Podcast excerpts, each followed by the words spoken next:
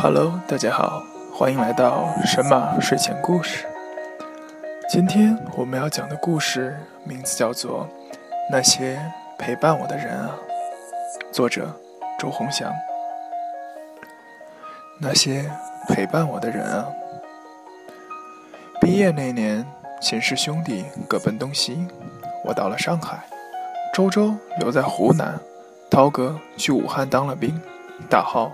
回了甘肃老家，散伙饭喝得醉醺醺，都说五年后要混出个人样。回学校大摆宴席，咱寝室做东，一个都不能少。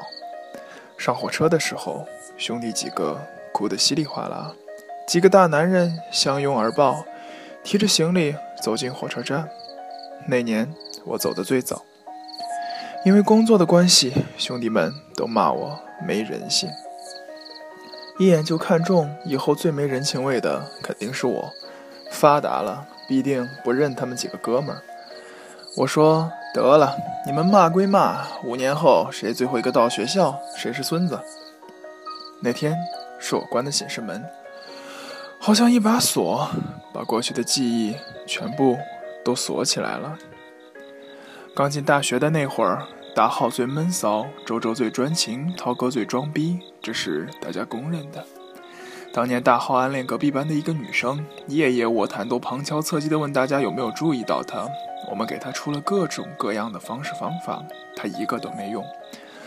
站在女生面前就蔫儿了。最后那女生跟我们班上一个又高又大的男生好了，大号整整一个月没说话。有个周末站在阳台上洗脸，看见楼下一小树林里一男一女在拥抱，立马大声训斥：“干什么？不要脸！”说完就跑掉了。回头一看，那对情侣也不见了。他乐呵笑了一整天。夜里，他就拿出手机，看着以前偷拍的那个女生的照片，埋在被子里。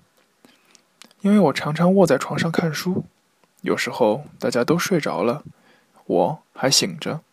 好几次，我听见大号在偷笑；又好几次，我听见大号在啜泣。我不知道是自己听错了，还是真的。周周和他女朋友是同是初中同学，算上周周复读的一年，恋爱马拉松长达七年。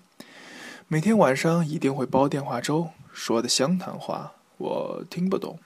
但是好几次，我都听到他们在吵架，因为周嫂初中毕业就没上大学，在外面打工。可能因为所处的环境不同，渐渐两人的价值观也发生了不说不小的变化。周周的女朋友来过我们学校好几次，是个漂亮姑娘。每次大家聚聚一起吃饭，周周都要和她吵架。第二天还是和往常一样给她打电话。周周说：“真正的爱情就是鬼搓衣板。”脚麻了也不能喊冤。涛哥最喜欢在晚上给大家诵读毛泽东诗集，向大家灌输不以结婚为目的的谈恋爱都是耍流氓。他说：“男人就是苦，男人就是累，男人有了三妻四妾最疲惫。”他说：“新生代的男人就是喜欢勾三搭四，家中红旗不倒，家外彩旗飘飘。”涛哥的女朋友和他分手了。他就说他要跳楼，吓得全寝室的人哪儿都不敢去，做什么都带着他。后来，涛哥喜欢上一个小学妹，结果小学妹有男朋友了，涛哥就又要跳楼。我又开始跟他做心理辅导。夜里，涛哥说：“男人就是累，男人就是累啊。”那一年，有个教育系的小姑娘在外面的奶茶店打工，下了自习，我们都会去那里要四倍烧仙草。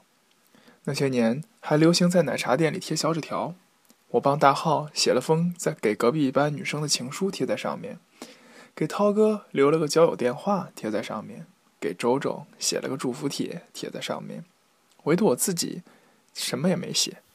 小姑娘问我为什么不写，我说：“哼，我无欲无求，神的境界。”小姑娘说我神经病，然后就哈哈大笑。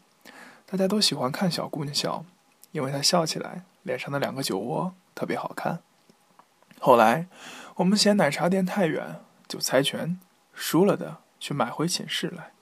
大部分时间输的都是我，于是我成了常客。小姑娘问：“为什么大家都不来？”我说：“因为大家都谈恋爱去了。”她问我：“为什么没有谈恋爱？”我说：“因为没有女朋友啊。”我问她有男朋友吗？她说：“你这么问是要追我的意思吗？”后来她就成了我女朋友。涛哥说：“为什么祥子一出手，女人就到手？这是不公平的。”他说：“我城府深，肯定每次都故意输，以此创造机会。”大浩说：“不管怎么样，二零三寝室又脱光一个，这是好事。”于是光棍节喝酒变成了涛哥和大浩两个人的事情。小姑娘叫欣欣，恋爱之后对我无微不至，因为我长期写东西，他专门跑到批发市场给我买了个按摩椅，全寝室都投来羡慕的声目光。生日那天，他买了一大束玫瑰花送给我。寝室的人都说：“祥子，你是修了八辈子的福气。”吃饭的时候总把肉夹给我，统考之前总是帮我准备好题目。但是不知道为什么，正因为欣欣做的太多，以至于我帮他提次开水，他都不要帮忙。久而久之，我不知道为什么突然那么大的压力。我和欣欣说：“这样下去不行，这不是在恋爱。”是你在无条件献身，欣欣不理。放寒假的时候，从新疆跑到重庆来看我，长途跋涉，坐了三天三夜的火车，到的时候满是笑容，但是我不知道该说什么。夜里走在路上，我想了很久，还是提出分手。那天欣欣一直哭，我不知道该怎么安慰他，就像老套的故事情节。他问我是不是他做的还不够好。我说：“是他做的太好了，爱情是要平衡双方的。如果一方超限额的付出，叫另一方怎么填补也不好。”我和欣欣分手后，遭到了全寝室的唾弃，其中以涛哥为首。涛哥说：“要不是当初我耍赖，他早和欣欣好上了。那段时间，我不喜欢外出，把自己关在寝室里，写了成千上百的故事，里面的人爱来爱去。”最终也没爱出个结果。我给欣欣发短信，写了好多字，又删删了好多字，最后发出三个字：“你好吗？”欣欣再也没有回过我的信息，打电话过去已经是空号了。那次之后，欣欣又和好几个男生恋爱了，时间不超过一个月。有几次寝室聚餐，看到他在吐酒边喝醉了吐，我想过去，周周又拉住了我说。不要在刺了别人一刀后，又在对方伤口上撒盐。涛哥过去安慰他，他一把把涛哥推开，说：“我们没有一个是好人。”涛哥过来和我打了一架，说都是我把好姑娘给糟蹋了。我倒在地上，什么话也没说。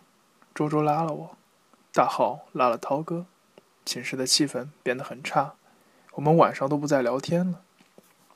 后来，涛哥又恋爱了，继而。又分手了，欣欣也有了好多前任，来来去去，最后还是一个人。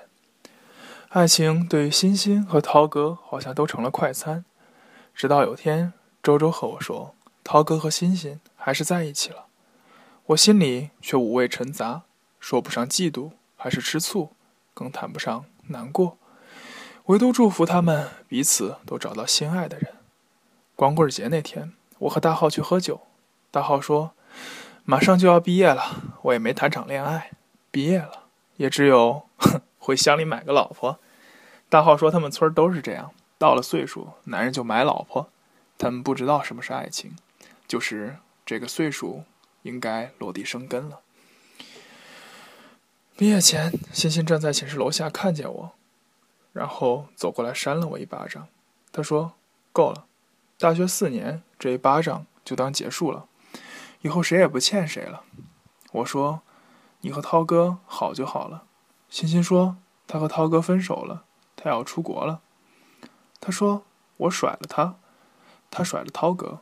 爱情就是这样，别人赋予你伤害，你又赋予别人，到头来都是耍流氓了。”最后，他笃定地看着我说：“有一天，我一定让你后悔。”涛哥这次没有说他要跳楼了。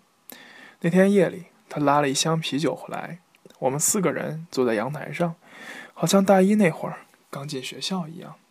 涛哥说：“青春就是瞎折腾了一圈，又回到起点，最后还是我们仨单身。”周周和他的女朋友继续长跑。那天夜里，涛哥倒在阳台上，啤酒瓶砸了一个又一个。最后他说：“祥子，你别恨我，我很快也要去武汉入伍了，咱们以后也喝不到几次了。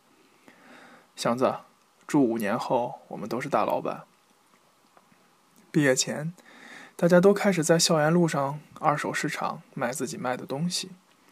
大学四年，该卖的、不该卖的都拿出来，哼，差点就把寝室里的风扇、水龙头钱卸下来了。能卖的都已经打包，犹豫了很久，我还是决定把按摩椅还给欣欣，费了好大的力气扛到女生楼寝室楼下。他室友说欣欣已经走了，我满头大汗守着按摩椅。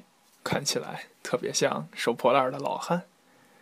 工作一年后，周周给我打电话说，他终于要终结长达十一年的长跑了，年底就要结婚，叫我务必去。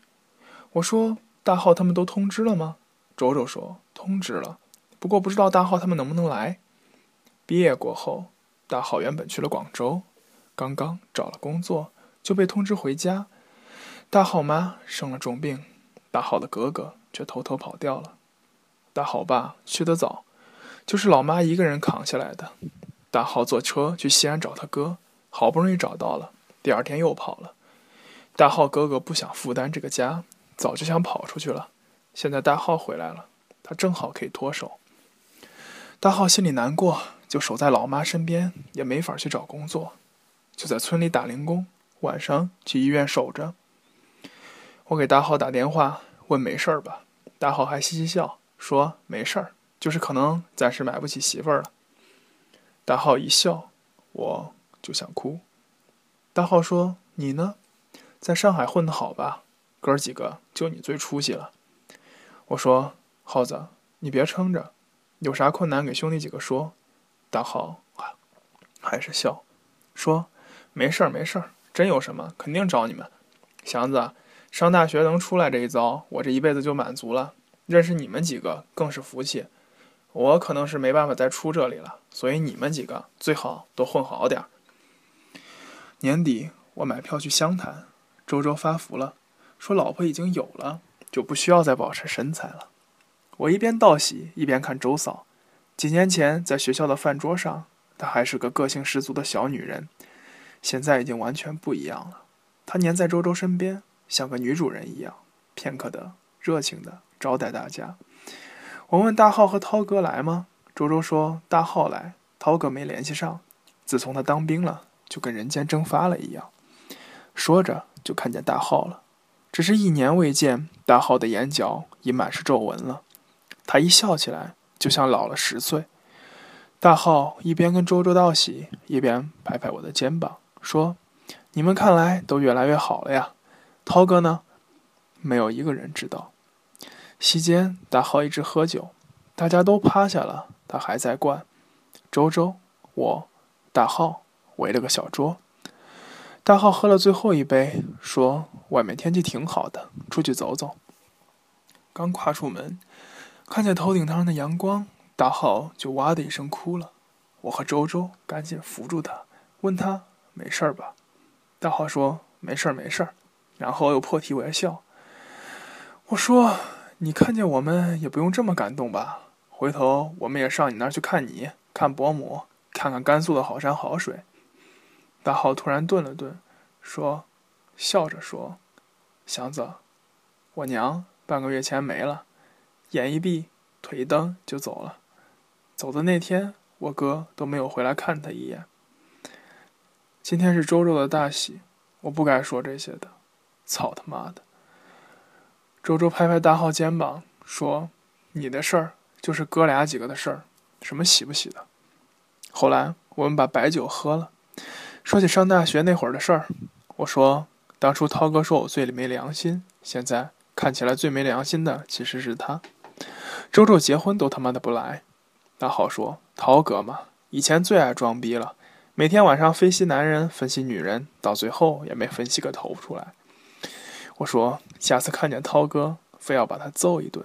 最后，周周干了那杯酒，沉默了。过了很久，他说，几个月前，欣欣回国，涛哥请假要出去见他一面，上面没批，他就打算翻墙。后来腿摔断了，被发现了，直接被开除了。欣欣回国后进了外企，找了个外国男朋友。当我们还是穷屌丝的时候，她已经不是奶茶妹了。我想起奶茶店的那面墙。当初我什么也没写，但欣欣却帮我贴了一张纸。他说：“神经病必定永远开心，青春不老。”那个喜庆的下午，突然让大家心里都空荡荡的。离别的时候，好像回到了毕业的那一天。周周和周嫂相拥着火车站，在我看我们离开。我刚一上火车，眼泪就忍不住了。大家心念的五年之约，不知道最后都变成什么模样。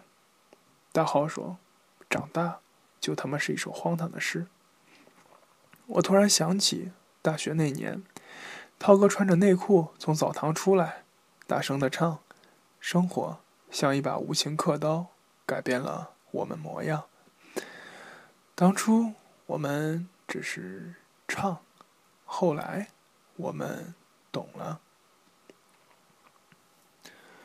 全文中，谢谢各位的收听，各位晚安，睡个好，睡个好觉。